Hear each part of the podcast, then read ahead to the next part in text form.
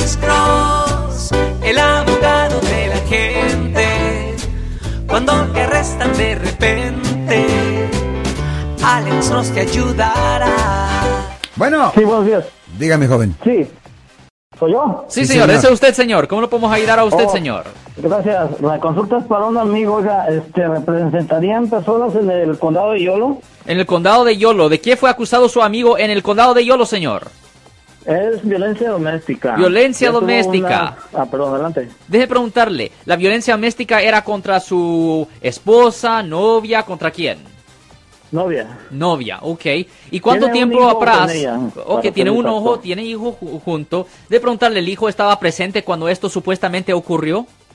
Estaba dormido. es El niño estaba niño dormido. chico, Pero estaba en la casa. Ok, estaba en la casa. Y ah, la víctima en este caso, ah, ¿se notó cualquier daño físico en su persona, sí o no? Supuestamente solamente un, tipo moretón en su mano al quererle quitar un, un teléfono celular, porque en este caso Ah. la que se está mencionando víctima es, es, eh, es el, el victimario, ¿me entiende? Y, y este, él se defendió de los golpes y eso, pero él sí tenía rasguños y todo. Llegó la policía, se lo llevó, ah, no habla absolutamente nada de inglés y bueno, ya está enfrentando, ya tuvo una primer cuarta y tiene otra lunes. Y ahí le voy a decir que eso, lo que usted está mencionando, especialmente si la señora ah, ah, sufrió un morete, eso es una felonía, es un delito grave, debajo del Código Penal sección 273.5. Y ese cargo lleva una pena potencial de cuatro años, cuatro años en la prisión estatal y también ah, trae el requisito de tener que tomar clases de violencia doméstica por 52 semanas. Pero también ah, cuando una persona le trata de quitar el teléfono celular a otra persona, hay un cargo adicional que le pueden imponer, ah, donde ah, le pueden hasta agregar un año adicional en la cárcel del condado. Debe preguntarle, ¿el teléfono celular fue destruido, fue dañado o, está en condiciones buenas por lo menos? Creo que cayó al suelo y supuestamente ella le dijo o él se enteró que estaba usándolo como que fue una arma contra un niño que tiene la señora de otra de otro, de otra persona o algo así y lo acusan como de eso de, de la violencia doméstica y de algún intento de agresión hacia un menor algo Ok, bueno, ya, un momento. So, usted me está diciendo, si eh, puedo a- a entender, usted me está diciendo que a su amigo lo están acusando no solo de violencia doméstica y de tratar de quitarle el teléfono a su pareja, pero también por usar el teléfono como una arma. Sí, ella lo usó como una arma, él estaba acostado y empezó a agredirlo.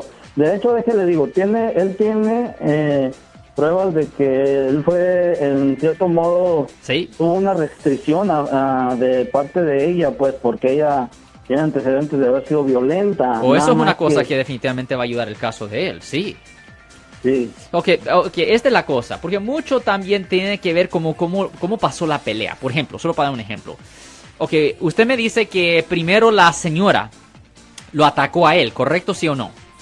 Sí. Usted me está diciendo él Estaba eso. acostado y ella lo, lo atacó, le dijo que... Yo no sé si estaba planeado, pero él me ha dicho que en cierto modo hasta ella le está diciendo que que la entienda o siguieron siendo como amigos o Sí. él intentó ella estar trabajando psicológicamente y, le, y, y sucede que le dijo que ella tenía que arreglar sus estatus migratorios en base a eso. O sea, que Ah, y le voy a decir una cosa.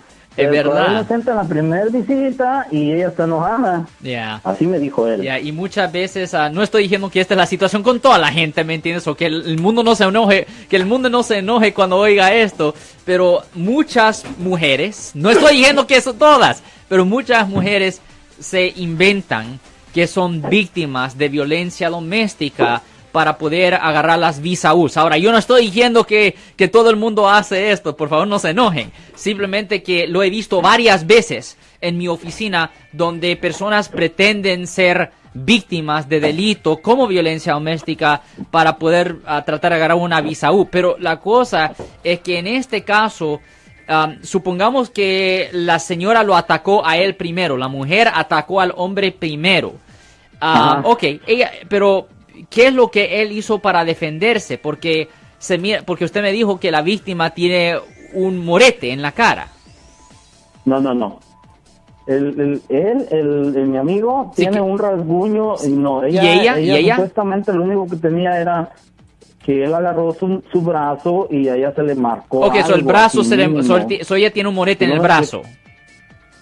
Al parecer sí, pero él tiene daño, él tenía rasguños en la cara, de que salió de la cárcel y todo así. Yo, yo entiendo eso. Pero- la, la cosa es esto, si él tiene daños físicos, la pregunta obviamente más obvia es que pues obviamente la policía tuvo la opción también de presentarle cargos a ella por el mismo tipo de ofensa. O sea que, Alex, Sí. a los dos, a dos personas se les puede presentar al mismo tiempo eh, de- legalmente, Ajá. legalmente Ajá. a las dos personas Pudieran. les pueden presentar cargos debajo del Código Penal sección 273.5. Ajá. Pero la cosa es que muchas veces la fiscalía no le gusta Pues hacer claro. eso porque ellos quieren usar a una de las personas Right. contra la Pues otra persona como testigo. Y es mucho más fácil, es mucho más fácil hallar a un hombre culpable de violencia doméstica que a una mujer de violencia doméstica. So casi siempre la fiscalía usa a la mujer como testigo contra el hombre, porque a la fiscalía a ellos no les importa si eh, quién es inocente o culpable.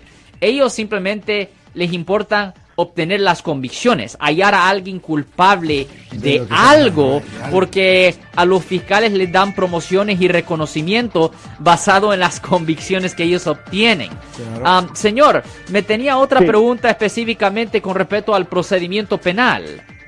Pues yo nada más eh, lo he escuchado muchas veces, abogado, y, y siento que es una, una persona muy capaz. Yo, yo, el señor tiene una representación, o va a tener pues con, con un abogado de oficio y Sí. no, no sé, quise llamarle para ver si se podía hacer una cita con usted. Absolutamente, defensa, porque- absolutamente. Y deje preguntarle una cosa más, una cosa más antes de darle el número de teléfono de nuestra oficina. Deje preguntarle otra cosa. Ah, ¿Habían fotos del señor? ¿Que él tenía los, los ranguños? ¿Habían fotos de eso? Tuvo que haberlos porque él entró, ingresó a la, a la cárcel. No, pero la policía le tomó fotos, ¿no? O no sabría. Usted no sabe, ok, pues eso definitivamente le tengo que preguntar a su amigo, porque obviamente teniendo ah, esas fotos es buena evidencia en contra la, la víctima supuesta. Pero de cualquier forma, señor, su amigo definitivamente nos puede dar una llamada al 1-800-530-1800. De nuevo, 1-800-530-1800 y le podemos dar una cita en nuestra oficina lo más pronto posible, señor. Muchas gracias, caballero. Y a ver si esta señora o señor aguantó con la paciencia. El teléfono aquí es 415-552-2938. 415-552-2938. El caballero deja una línea abierta.